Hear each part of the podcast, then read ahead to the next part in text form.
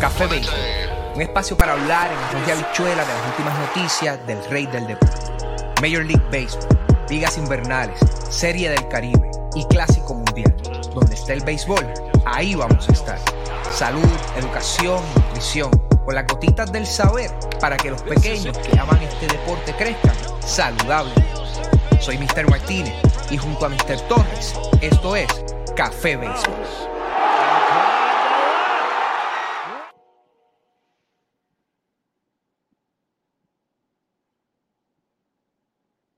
Bienvenido a esta entrevista que promete en esta noche este que le habla su amigo Mr. Baez. Eh, me acompaña en la noche de hoy Rubén Castro. Bienvenido a Café Béisbol, Rubén.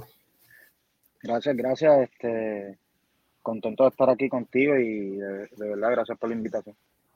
Claro, claro que sí. Este, en la noche de hoy este, vamos a estar hablando un poquito y conociendo un poquito más a Rubén Castro. Eh, vamos a tocar parte de, cómo, dónde, de dónde nace, dónde se desarrolla Rubén y varios temas por ahí calientitos que sé que a muchos le van a gustar. Eh, recuerde, si está conectado, por favor, comparta la entrevista para que otras personas eh, puedan verla y disfrutarla y compartir con nosotros. Así que vamos, vamos a comenzar. Eh, Rubén, quiero darte las gracias por decir presente, sacar de tu tiempo para poder compartir con nosotros. Y vamos arriba, vamos a hablar un ratito de béisbol aquí a pasarla bien. Eh, para todos aquellos fanáticos que no saben quién es Rubén Castro, cuéntanos, ¿Dónde, ¿De dónde es Rubén Castro? Pues mira, este Rubén Castro nace en Humacao eh, en 1996. Este, soy criado en Yabucoa. Toda mi vida y mi juventud la pasé en Yabucoa. Este, siempre me crié allí, jugué allí, este, eh, natural de Yabucoa. Este, y allí empecé desde muy pequeño en Yabucoa. Claro, claro. Eh, Rubén Castro, eh, ¿a qué edad eh, comenzaste a jugar algún deporte? Pues yo empiezo a jugar béisbol, que fue el primer deporte que jugué, empiezo a los, a los cuatro años. A los cuatro años. Allá mismo en Yabucoa. En Yabucoa, sí, en la Liga Juan Bibiloni. Ok. Ya que comienza a la edad de cuatro años, ¿con quién normalmente recurría ir al parque? ¿Quién era esa persona que siempre corría contigo? ¿O ambos padres, madre, padre o algún familiar? Pues mira, mis papás, este, mami y papi siempre estuvieron conmigo y con mis hermanos. Papi jugó béisbol doble A muchos años también y eso, eso es herencia pues, de mi papá. Está en la sangre, y, pero los dos siempre estuvieron con nosotros. Pues mi hermano también jugó béisbol y, siempre nos acompañaron al parque. Luego, luego que vas creciendo, ya después, ya cuando empieza, diría que a la edad de 11 y 12 años, eh, ¿cuándo tú me podrías decir que tú tomaste lo que fue el béisbol en serio, que tú, puedas, que tú me puedas decir, mira, de verdad, después de tal edad, eh, yo vi esto de otra manera, o me entró esa pasión esas ganas de, trabajar fuerte en el deporte del béisbol? Pues mira, este, siempre jugué por, diversión. Este, nunca uno, nunca uno puede dejar de jugar por eso.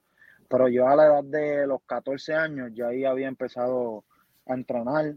Después que salía de la escuela entrenaba con, con Oscar Villanueva, que era el, el dirigente mío en ese momento en las pequeñas ligas, y era, y él mismo era el que me entrenaba pero desde mis 14 años ya, ya, ya tenía en, mi mente ese sueño de, que quería trabajar y quería, y quería pues ser filmado por un equipo de grandes ligas.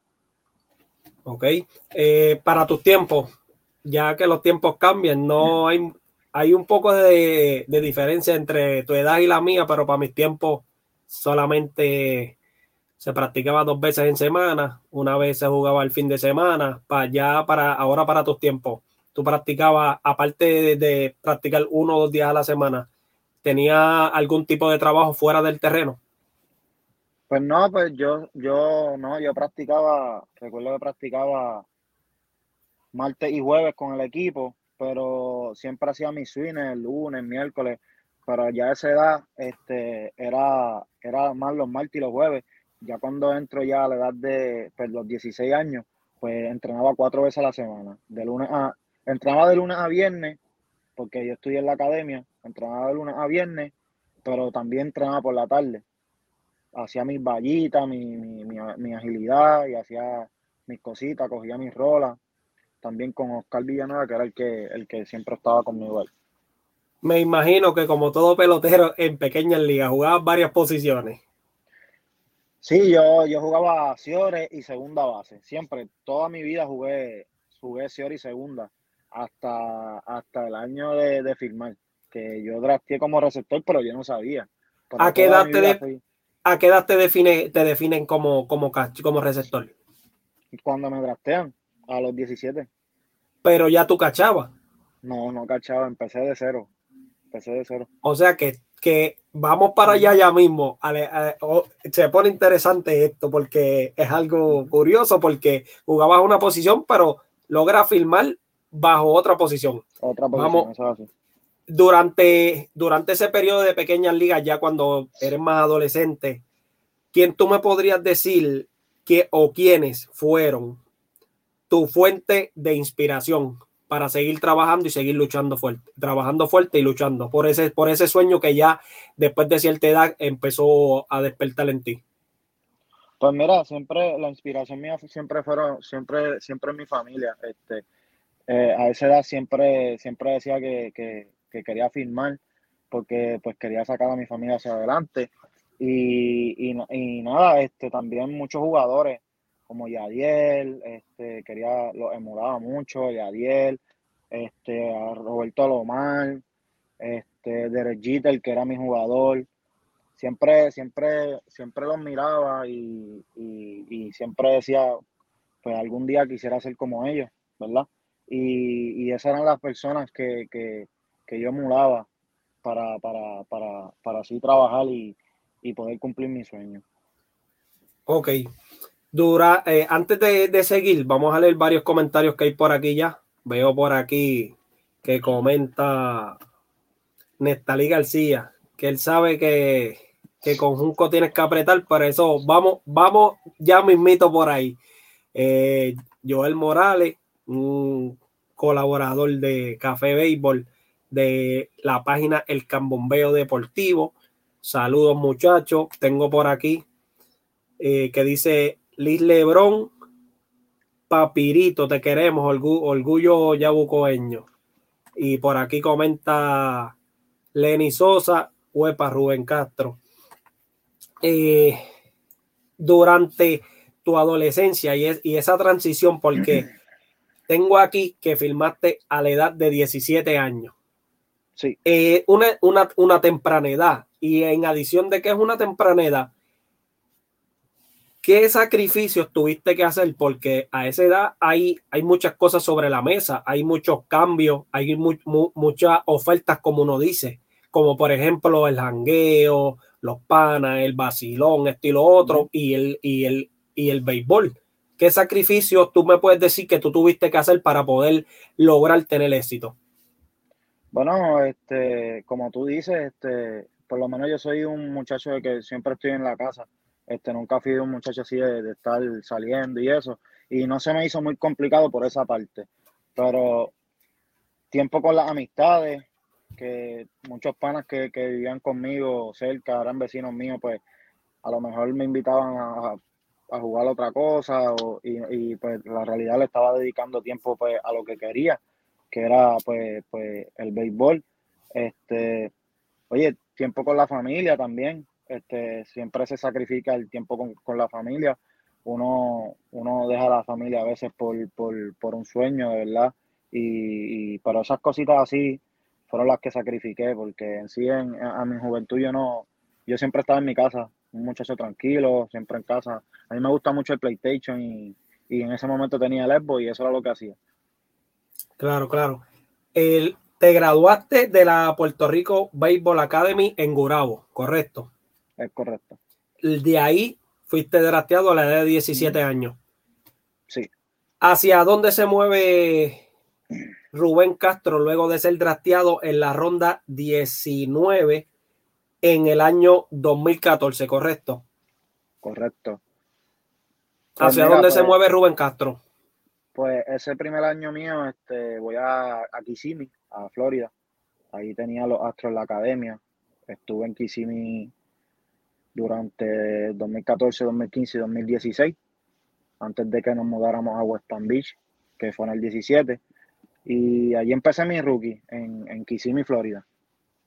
Okay. Fue mi primer año. Eh, luego de ser drafteado, ah, mientras estuviste acá, ¿fuiste a alguna universidad, algún colegio mientras estaba en tu tiempo libre o solamente estaba full con el equipo de, de, de, la filial de los Astros de Houston? Sí, este, full, full béisbol, este, no, no, no, no había estudiado ni a salir de la high school a jugar béisbol. Ok, ¿cómo te, cómo, cómo puede, cómo puede resumirnos a nosotros, a los que te están oyendo? Eh, ¿Cómo te fue ese primer año, ese cambio? Este, llegas a un sitio donde nunca, literal, un, sitio nuevo para ti, este, nuevos jugadores, como quien dice, eh, ¿dónde estoy? ¿Cómo tomaste todo ese proceso ya que apenas tenías 17 años? ¿Cómo fue ese proceso? ¿Cómo trabajaste esa situación luego de haber drafteado? ¿Cómo te sentiste? Pues mira, este, oye, después de ser drafteado, pues eso es una emoción que el que ha drafteado sabe que es un momento súper especial, pero ya cuando llego a, a Kissimmee allí, que, que ya estoy con el equipo, pues un poco nervioso, era algo como tú dices nuevo, pero, pero yo me sentía preparado, este, física y, mentalmente.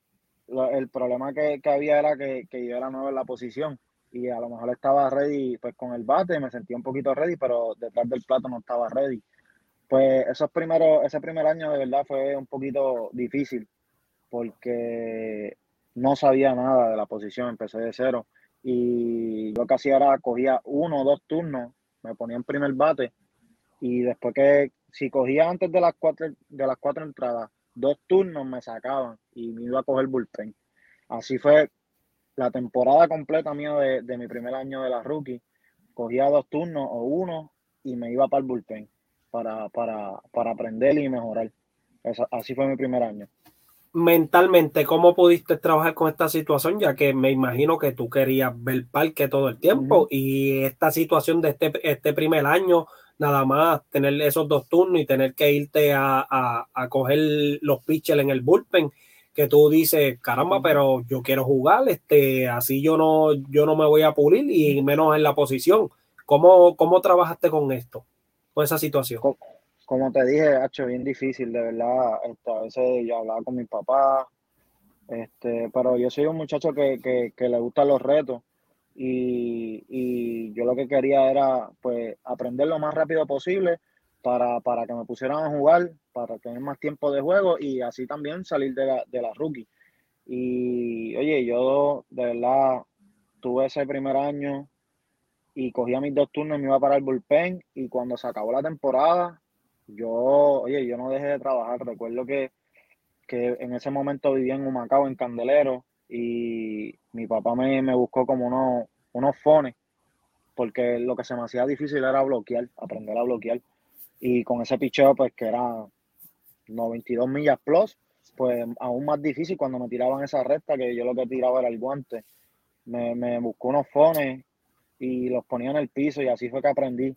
A, ver, a veces hasta los mojaba un poquito y así aprendí. Ponía a papi que me tirara la bola, me, me ponía a deslizarme para aquí, a deslizarme para allá y así fue que fui aprendiendo este, de la posición. Pero oye, no hubo un día que yo no dejara de trabajar en la temporada muerta en el 2014 y en el 2015. De verdad que trabajé mucho para, para, para aprender y ya en el 2016 ya yo me sentía preparado para, para jugar completamente. Ya en el 2015 me daban así siete entradas, ocho, pero en el 16 fue que donde yo dije, ya estoy ready para, para, para jugar un juego completo, ya me siento preparado. O sea que luego eh, no paraste en ningún momento, terminabas la temporada, eh, te movías a Puerto Rico y seguías trabajando en la temporada muerta para poder eh, caer en tiempo y, y seguir y seguir y seguir batallando porque créeme que donde donde tú estabas, habían cientos de peloteros que luchando por esa posición. Porque acuérdate que cada año siguen drafteando peloteros y drafteando peloteros. Hay que trabajar fuerte para poderse mantener. Bien. ¿Quién fue esa persona encargada de estar contigo durante todo ese proceso, antes de draftear y después de draftear? ¿Quién fue esa persona que, que, estuvo ahí contigo mano a mano para poder guiarte a lograr este, filmar? Pues mira, este, aparte de mis papás que siempre estuvieron conmigo y mi familia, este, Oscar Villanueva era, como te dije, él era el dirigente mío. De, fue mi dirigente desde los 13 años en adelante hasta los, 10, hasta los 17. Fue mi dirigente y era el que me entrenaba también. Él era el dirigente mío, pero era el que me entrenaba después que, que salía de la academia. Y fue el que me preparó físicamente y, y mentalmente porque ya él había estado con otro pelotero, con Juan Silva también, que somos del mismo, del, de la misma urbanización. Y fue, fue la persona que siempre estuvo conmigo, preparándome, ayudándome. Este, lo que yo necesitara, pues siempre estuvo ahí, de verdad. Fue Oscar Villanueva. Vamos a leer varios comentarios. Recuerden, si están sintonizando la entrevista, pueden hacer sus preguntas para hacer, con todo respeto, para hacer las preguntas a Rubén. Por aquí tengo no los voy a poner todos, pero los, sí los voy a leer. Ahí hay una pregunta por aquí para ti. Dice, voy a los míos, Yabucoa y al MVP Castro. Ese es el caballo donde quiera, azucarero de corazón. Este, veo por aquí. Esta te la voy a, lo voy a, lo voy a presentar por aquí. ¿En algún momento jugaste con Alex Brennan o JD Davis? Sí, este, en el 2015, que no te lo dije, en el 2015 ya yo había, ya yo, ya yo no era el mismo catcher que ya había llegado en el 2014. Y seleccionó un catcher de, de la clase avanzada y me subieron este, por una semana a la clase A fuerte. Y ahí fue que jugué con Brayman y con JD Davis. Este, estuve ahí una semana y en esa semana caché un solo juego, pero jugué dos segundas. Y también hice doble play con Bregman este, y con JD. Y fueron, en el 2015 fue que tuve la oportunidad de jugar con ellos dos. Ok. ¿Algún otro jugador de ahora mismo que de, de, nombre grande que, que esté en la grandes ligas con el que hayas tenido la oportunidad de, de compartir en el terreno? Pues mira, ahora mismo este, que están así, Luis García, lanzador de los Astros, este, Jeremy Peña, el campo corto novato de los Astros, Abreu, lanzador de los Astros, hay, hay muchos, este, Alex Bredman, este, JD, este, wow, ahí hay, este, Osi Albi, jugué con Acuña, este, en contra, ahí fueron en contra, este, de verdad hay muchos ya en, Grandes Ligas, muchos. ¿Qué, qué, cómo, cómo, ahora que, que, que, ha, pasado el tiempo, cómo, cómo, cómo tú puedes ver esas oportunidades que, llegaron, que llegaron a tu vida, ¿cómo tú puedes catalogar todo ese momento, esas vivencias que tuviste y ver, esos tipos ahora mismo allá arriba en Grandes Ligas? Oye, este, uno de verdad que, pues, a pesar de que uno no tuvo esa oportunidad de jugar Grandes Ligas, uno los ve a ellos y uno a veces como que piensa, wow, uno, uno, uno jugó con ellos, este, uno, uno también pudo haber estado ahí también, pero por cosas de la vida pues no se dieron, Dios sabrá por qué. Pero contento porque también es un orgullo yo de poder decir, mira, este, jugué con, este pelotero y, verlo, ver su carrera también y ver cómo crecen en las grandes ligas también, eso, eso es súper bueno, de verdad, este, como te dije, he tenido compañeros que ahora mismo están establecidos en grandes ligas y yo le puedo escribir a un Luis García, este, a un Abreu y, ellos te contestan y, y, y, un Jeremy Peña también. Y de verdad que eso a mí me, me, me, me da felicidad de verdad ver como un compañero que fue este también compañero mío en el terreno de juego, pues puede brillar en las grandes ligas y ha tenido éxito, de verdad que sí. Claro, y no solamente aparte de, ser compañero, una amistad que se, que se formó y, y, y continúa. Y el hecho de que pues ellos hayan llegado, esa amistad continúa, eh, eh, conoces amistades nuevas, personas, peloteros de otros países, y de verdad que eso que, que, tú, que tú pudiste lograr, a lo mejor personas lo ven poco, pero em, significa mucho, porque no cualquiera puede llegar a conocer esos peloteros que ahora mismo son grandes ligas. Por aquí tengo un comentario de Lenny Sosa, dice, el, aparte de ser un excelente pelotero, es un gran ser humano. Yo lo conocí este año porque su esposo es coach del equipo y Ruby Castro es un muchacho humilde. Dice Liz Lebron, definitivamente excelente joven. Eh, por aquí eh, mi mamá comenta, Dios los bendiga. Yankee Lazo comenta, Rubén Castro, caballo en el terreno, éxito. Joel, el que formuló la pregunta, eh, te dice que gracias por contestar la pregunta, que muchas bendiciones y mucha salud para que pueda seguir hacia adelante.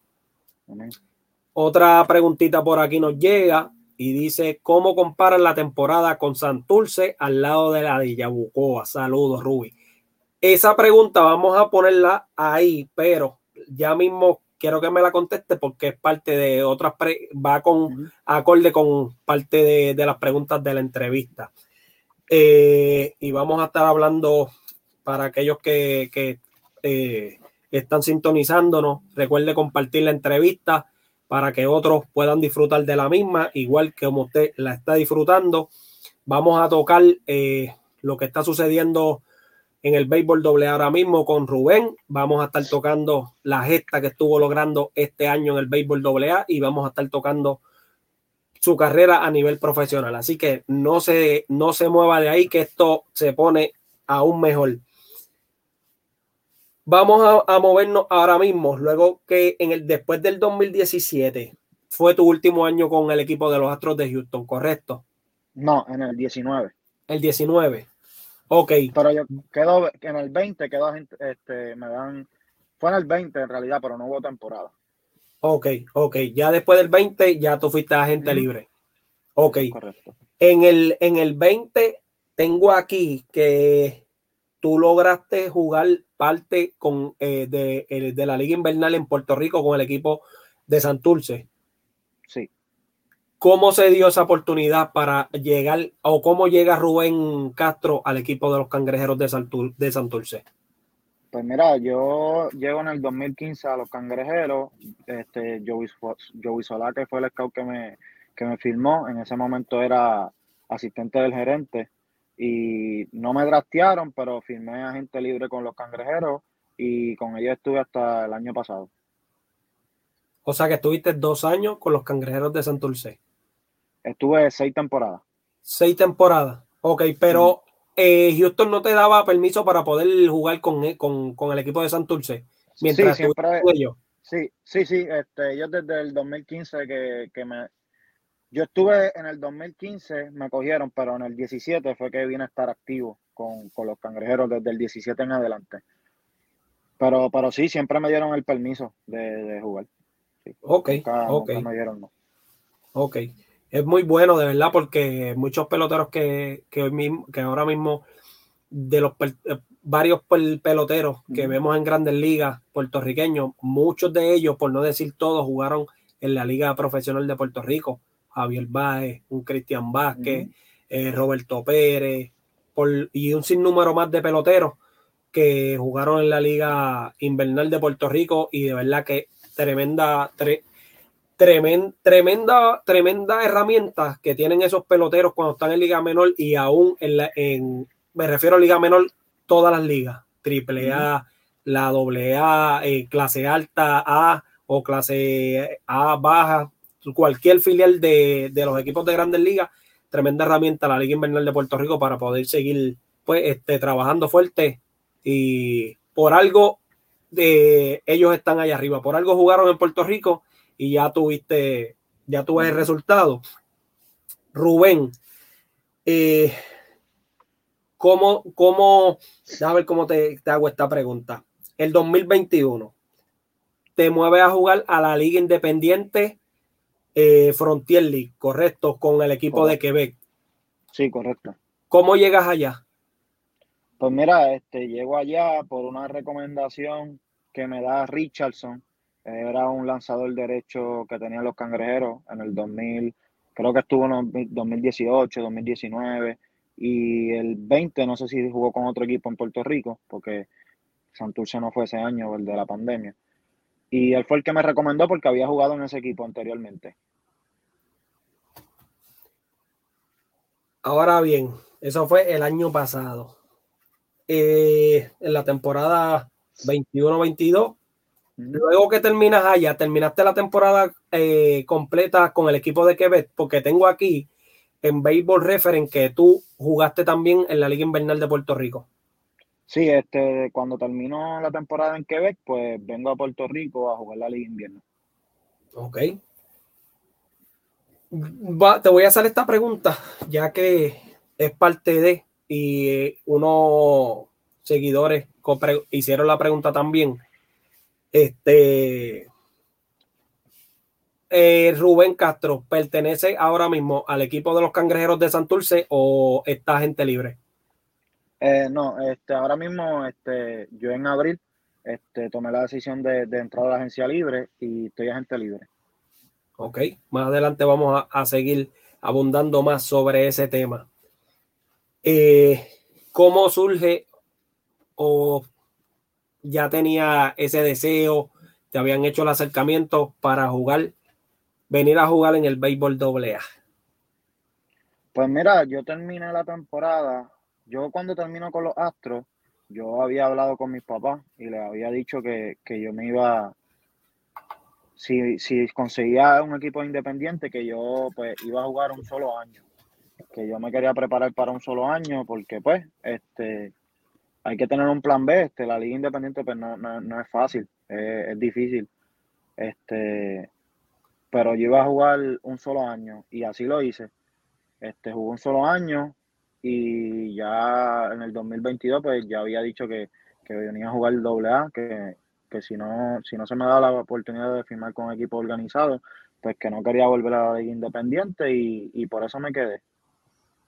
O sea que eh, Rubén Castro decide jugar béisbol AA, ya que no surgió la oportunidad de firmar con alguna organización, sea aunque fuera eh, liga menor, pues Rubén Castro decide eh, entrar al sorteo porque esto es un proceso. Esto no es así a lo loco, ah, pues voy a jugar con tal equipo y ya. Tuviste que entrar, eh, tuviste que entrar a un sorteo o y fuiste seleccionado por el equipo de Yabucoa. Sí, entré a un sorteo y por y por residencia, pues Yabucoa me reclama. Claro, claro, sí, porque es por residencia. Algunos, otros, de todo depende cómo, cómo, cómo entraste al sorteo. Porque si entras como profesional, ya es diferente. Creo que es por, por el turno que le toca al, al equipo que le toca el turno, etcétera, etcétera. sí. Pero por ser por residencia, pues el equipo de Yabucoa te, te reclamó. Y como, había, y como había jugado doble juvenil en la liga de Yabucoa también, pues por eso también.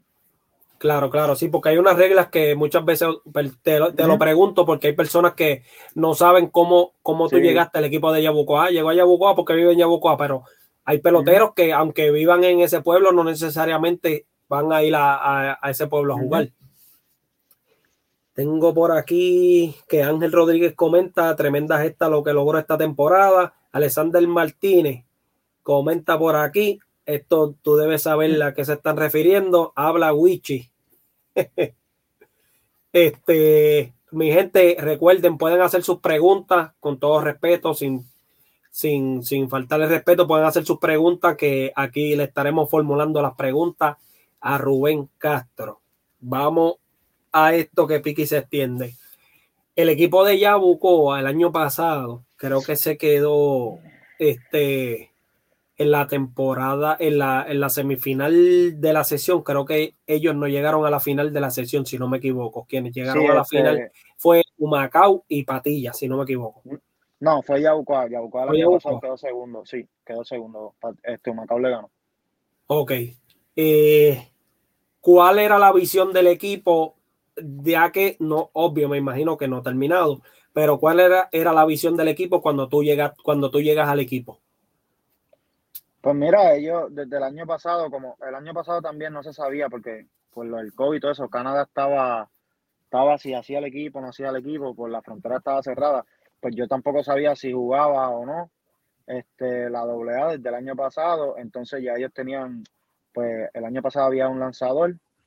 Y yo si me, si me, si me, si me apuntaba en la liga, pues, pues y se da lo de Canadá y ya ellos estaban, ya como yo la había, como te había dicho anteriormente, ya yo le había hablado al dueño que se llama Enrique Díaz y yo le había dicho, pues, Enrique, yo voy a ir a jugar un solo año. este, estos son mis planes, esto es lo que va a pasar. Si yo no logro pues conseguir algo, pues yo estoy aquí en el 2022 con ustedes. Y pues mira, y así lo hicimos, este, se prepararon, este, y, y me pudieron coger en el sorteo con la visión de pues de que los pudiera ayudar. Este, este año, pues Yabucoa, como bien sabe, pues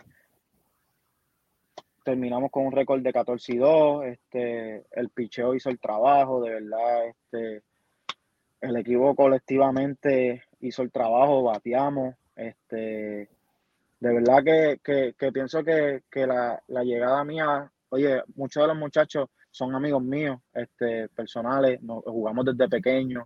Este Alexander también este, jugó conmigo desde, desde las ligas juveniles en contra. Y, son personas que nos conocemos y, creo que, ellos también esperaban ver a, Rubén Castro con el equipo de Yaucoa, este, un Carlos Dávila que siempre me lo decía, un Cristian González, un Cristian Vázquez, un Gómez también. Siempre estaban esperando ver esos, esos jóvenes que, que en algún momento jugamos este, como Piolo, jugamos las selecciones en las ligas infantiles, este, estando ahora en el equipo AA, en el equipo grande, pues, pues, oye, eso nos sentimos como, como si estuviéramos en las pequeñas ligas otra vez juntos. Este, y oye, creo que, de verdad este año ha sido súper súper bueno para el equipo de Yabucoa en, en, todo. De verdad que, que, te podría decir? De verdad que es un súper año, un año de sueño, de verdad que sí. De verdad que sí. Eh, colectivamente el equipo lo hizo todo bien todo el año porque el equipo no cayó en un elón, todo hicieron literal, jugaron buen béisbol todo el año y aún así lo continúan haciendo. Este, y este año sobre todo, inolvidable para ti. ¿Por qué, me, explico? ¿Por qué digo inolvidable para ti? Eh, logra, logra, logra ganar novato del año, logra, logra ganar el campeonato de bateo y logras ganar el jugador más valioso del béisbol AA temporada 2022. Tú estabas encendido con el bate. Yo creo que tú ves esa bola como una bola de softball. Cuéntame, ¿qué, ¿cómo trabajó Rubén Castro para tener la gran temporada que tuvo este año?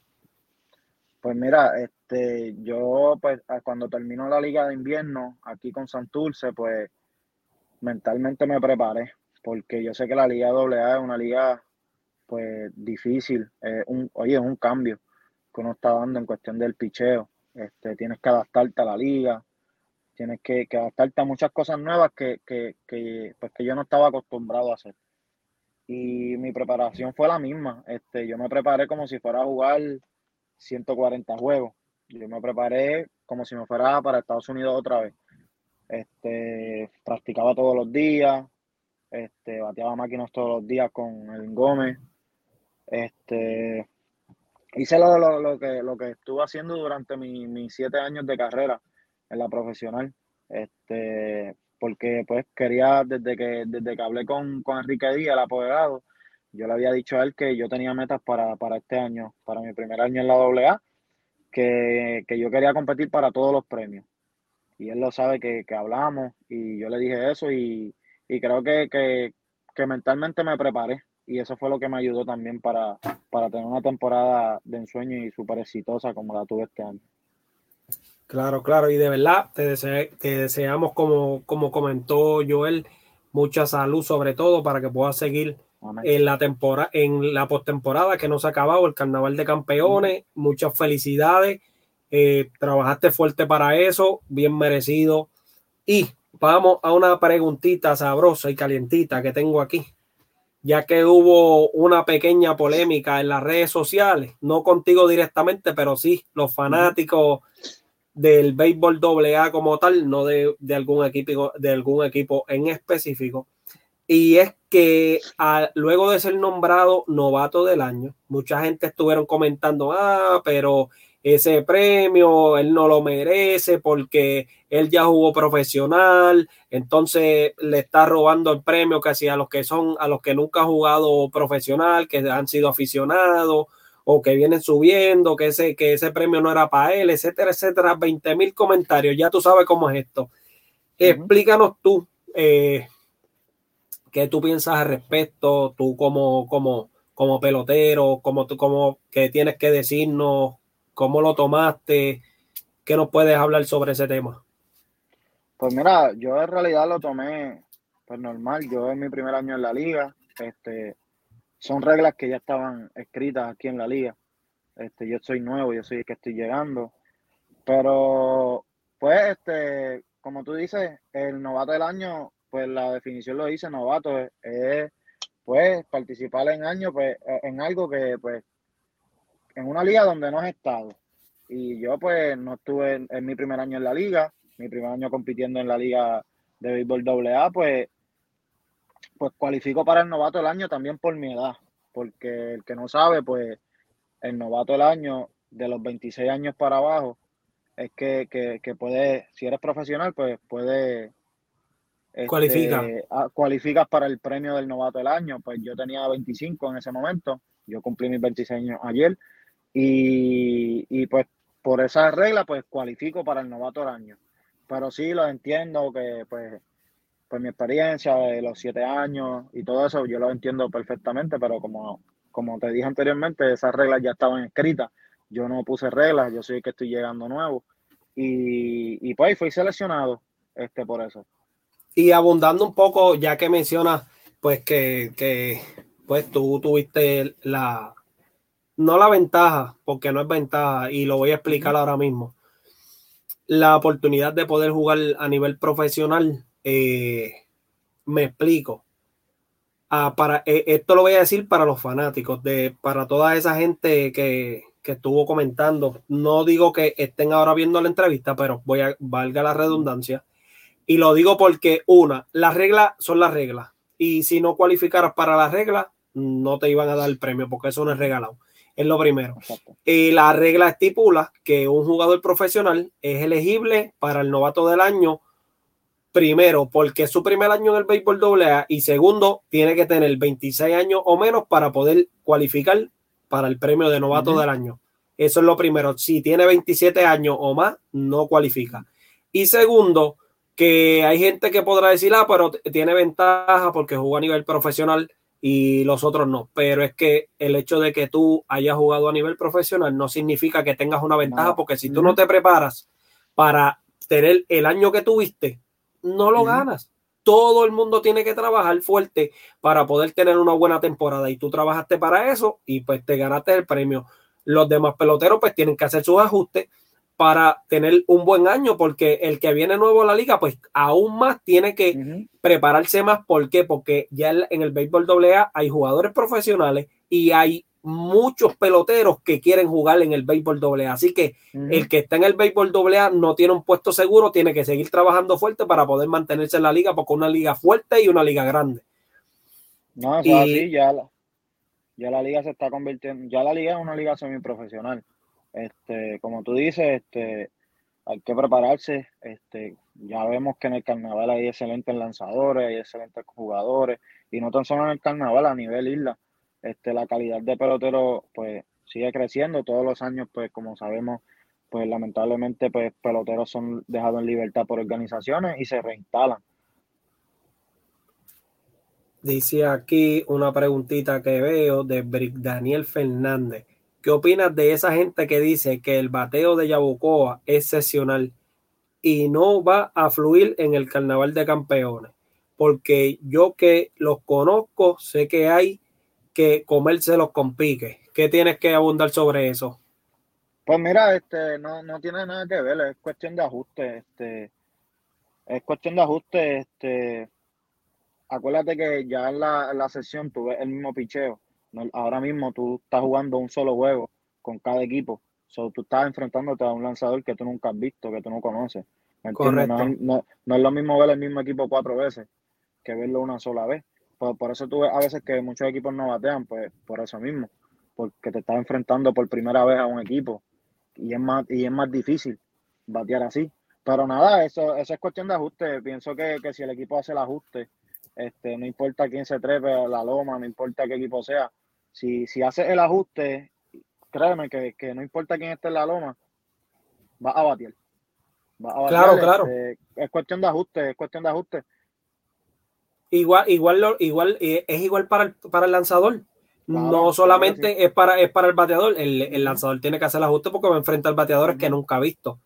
y es, lo mismo para el bateador, tiene que hacer los ajustes porque está viendo un pitcher que nunca ha visto, que solamente va a ver una sola vez. Tiene que el lanzador hacer, el bateador hacer sus ajustes, estudiar al pitcher y meter mano, como uno dice. Este, tengo por aquí un comentario y de, de parte de Joel Morales. Rubén, imagínate vestido de vino amarillo con mis indios de Mayagüez. No sé, piénsalo. Este, para, para, para que valga la redundancia, eh, yo soy de natural de Guaynabo, pero mi equipo en la Liga Invernal es el equipo de, de Mayagüez. El que más, el que más lejos me queda. está lejos, está no, lejos de Yabucoa. No, no sé por qué, pero tú sabrás si eso lo vamos a tocar más adelante. Este, y cuéntanos, Carnaval de Campeones, luego que ganan la, la, la sesión suroeste la preparación ahora para el Carnaval de Campeones? Pues mira, este, la preparación es la misma. Este, los muchachos, nosotros hemos estado trabajando en lo mismo. Las debilidades, pues hay que seguirlas mejorando, como todo. Pero el equipo ha seguido trabajando igual, este, la misma unión. Este, en las prácticas seguimos trabajando en lo que hemos, lo que hemos hecho desde el primer día. Este, creo que, que no hemos cambiado nada. Este, es cuestión de enfocarse, seguir enfocado, como tú dices, un carnaval de campeones. Este, aquí hay que venir a jugar béisbol porque ya lo que están jugando son los campeones de cada sesión. So, lo que significa es que ningún equipo aquí es malo. So, hay que hacer el ajuste lo más rápido que, se pueda en los carnavales de campeones porque, como te dije, es una ronda lo que se da. So, hay que aprovechar cada juego y, y nada, y salir a jugar como siempre lo hemos hecho. Eh, cuéntanos, ese partido de el viernes, que todavía lo estoy sufriendo. El equipo de Guaynabo les ganaba al equipo de Yabucoa. Dos carreras por eh. uno en la novena entrada. Cuéntanos, ¿qué, eh, ¿qué ajuste hizo el equipo de Yabucoa para poder lograr sacar esa victoria? Pues mira, este, nos pusimos más en, en contacto con la bola, este, Gracias. Nos pusimos más en contacto con la bola. Creo que, que, muchos de nosotros estábamos como medio ajoraditos en home y estábamos yéndonos con los primeros picheos. Pero se hizo el ajuste y, el, juego que tiró Cristian el viernes, oye, fue un juegazo. Cristian González, todos sabemos que, es un tremendo lanzador.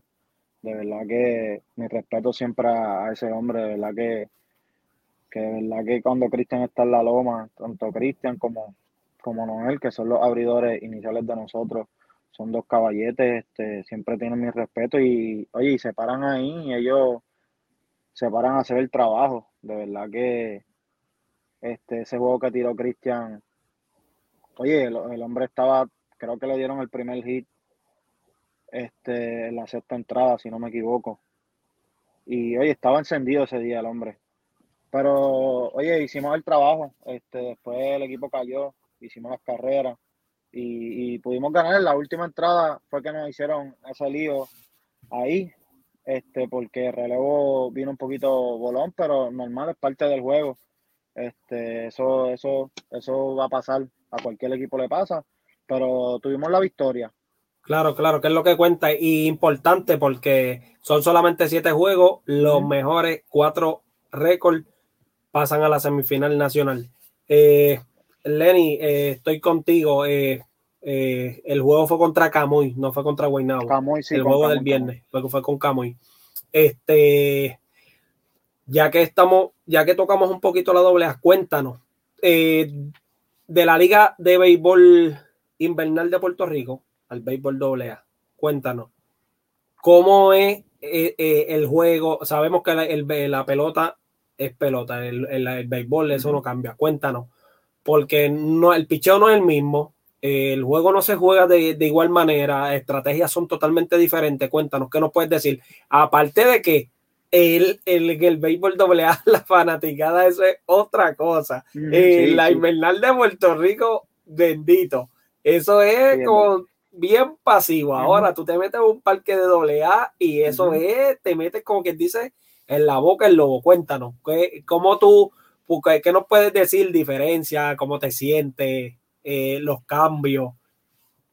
Pues mira, es cuestión de, adaptarse, por lo menos en el béisbol, como tú dices, es lo mismo, pero en cuestión de, del tempo del juego, el béisbol profesional es un poco más rápido. El béisbol pues, de la doble es un poco más lento. En cuestión de lanzadores, pues hay muchos lanzadores que están en la doble A que tiran en, el béisbol en, invernal, muchos, muchos, hay muchos. Y, pero en sí pienso que es el, tiempo de juego. Lo otro pienso que es más que es lo mismo, es cuestión del tiempo que pues, en la profesional todo es muy rápido todo es muy rápido. Y en el béisbol doble pues todo un poquito más lento. Este, pues el pitcher se tarda más, todo el mundo coge más su tiempo, los bateadores cogen más su tiempo. Pero en cuestión de béisbol, pienso que es lo mismo. Porque definitivamente, oye, la liga de, de, de, de la AA es una liga ya semiprofesional. Y, y en cuestión de picheo, yo no puedo decir que no, no está muy lejos.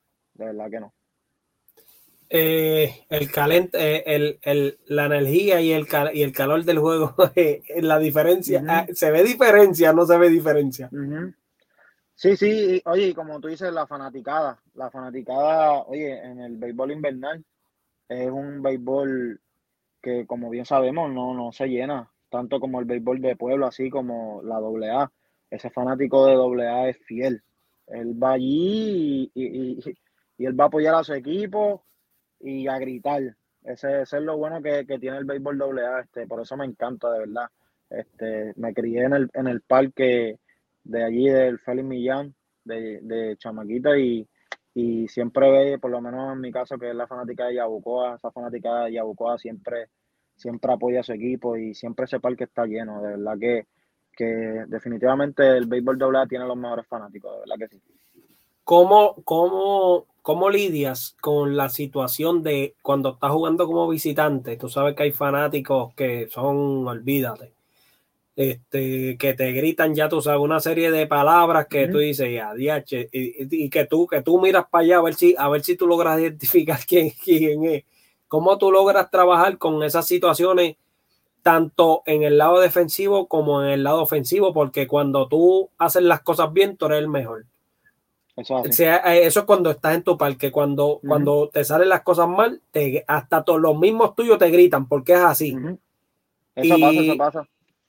Y cuando estás como visitante, que ahí es que te gritan más cuando estás en el lado ofensivo. ¿Cómo, cómo trabajas con esa, esa situación la, aparte de la presión del juego? Pues mira, yo soy un muchacho, un jugador que, oye, yo soy, yo soy, yo me enfoco demasiado, este, yo pues siempre estoy pendiente al juego. A eso que diga la fanaticada, pues yo no, yo no estoy pendiente, soy un muchacho bien profesional en eso. Este, mis oídos están tapados. A veces uno escucha cosas, pero pues ellos son fanáticos. Este, ellos, a, pesar de que pagan, ellos pagan por, por, ver el juego, pues uno tiene que, pues ellos están pagando, uno tiene que escucharlo. Este, uno no me puede poner unos audífonos para no hacerlo, pero uno tiene que, pues, enfocarse y ser lo más profesional que uno pueda y, seguir enfocado. Eso no te puede sacar del juego porque créeme que, no va a ser la única vez que te van a gritar. Cuando te va bien, como tú dices, te, gritan que eres el mejor, pero cuando te va mal, pues, pues no te gritan tan bien. Pero esas son cosas que, tienes que controlar tú como jugador. Este, pienso que, siempre debes mantener el mismo enfoque. Este, no importa si te está yendo bien o mal, debes ser el mismo jugador. Estar enfocado y, y creo que después que haya ese enfoque no, no vas a tener problemas si gritan o, pase lo que pase. Creo que si estás enfocado de verdad en el juego, este, no creo que, te importe lo que grite el equipo opuesto o los fanáticos. Bueno, Rubén, eh, para ir ya, llegando, estamos llegando ya a la parte final. ¿Cuán importante es cuidar la salud física y mental como pelotero? Pues súper importante, este, físicamente, este, Oye, nosotros los peloteros, pues el cuerpo es el alma de nosotros. Este, dependemos de esto, con esto pues jugamos. Y creo que, que, cuidarte es, oye, súper importante. Tanto física, mentalmente. Mentalmente tienes que estar preparado para lo que venga, este, para días buenos y días malos, para que te griten o para que te halaguen. Tú tienes que estar ready. Este, nada de eso te puede sacar de concentración. Este, creo que, que si eres un jugador que mentalmente estás preparado, este, pues vas a tener éxito. De verdad que si mentalmente no estás preparado, pues, pues te vas a bloquear y, y el primero que vas a tener, lo primero que va, te van a llegar a la cabeza son cosas negativas. So, creo que, que, esa preparación mental tiene que ser bien importante, física y mentalmente, de verdad que sí, para un atleta, no tanto a nivel de béisbol, sino a cualquier atleta de cualquier deporte. Claro, claro. ¿Qué sugerencia le darías a niños y adolescentes que aman el béisbol? Esos que vienen por ahí de ti, como uno dice, ya después de los 12, 13 años. Pues mira, este, lo que le digo siempre a los muchachos, este, primeramente que estudien, porque el béisbol está cambiando mucho.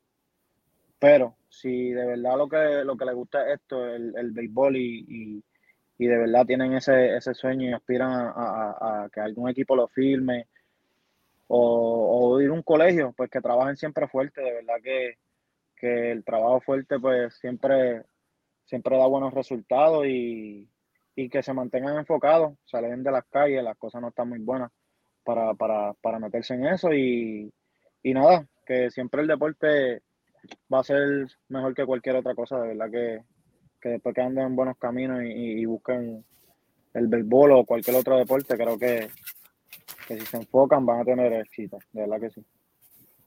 Eh, tengo tres preguntitas por aquí, relámpago, para reírnos un ratito y para ponerte a pensar un poquito. Ya esto es un poquito más fuera de lo que es este, tu carrera, el, el béisbol, eh, béisbol profesional. Eh, vamos aquí como fanático del béisbol, seguidor de, del béisbol. Si te dijera que tuvieras que fuera, que comenzarías una franquicia, ¿con cuál de estos dos jugadores la comenzaría y por qué? ¿Shohei Otani o Mike Trout? Mm, la comenzaría con Otani porque es un, oye, todo el mundo sabe lo que ha hecho Tani este, desde que llegó a la Grandes Ligas y es un tipo que vende, porque es un tipo que puede lanzarme y puede, puede batearme. Y las dos cosas las hace súper bien. So, definitivamente, por ese lado, pues me iría con, con Otani. Ok. Eh, si tuviera la oportunidad de enfrentar a estos tres lanzadores, ¿a cuál de los tres elegirías enfrentar?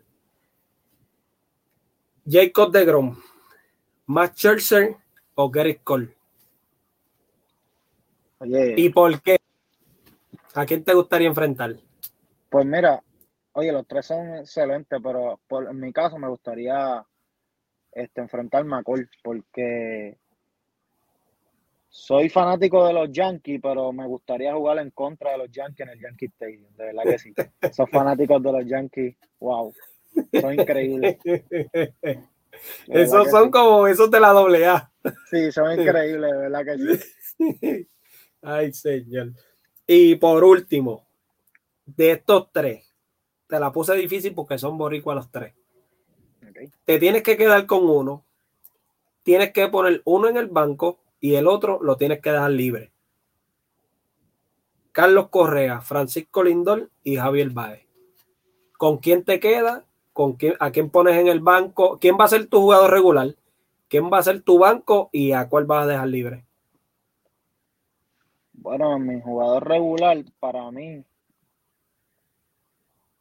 para mí sería pues, wow, eso está difícil. Mi jugador regular.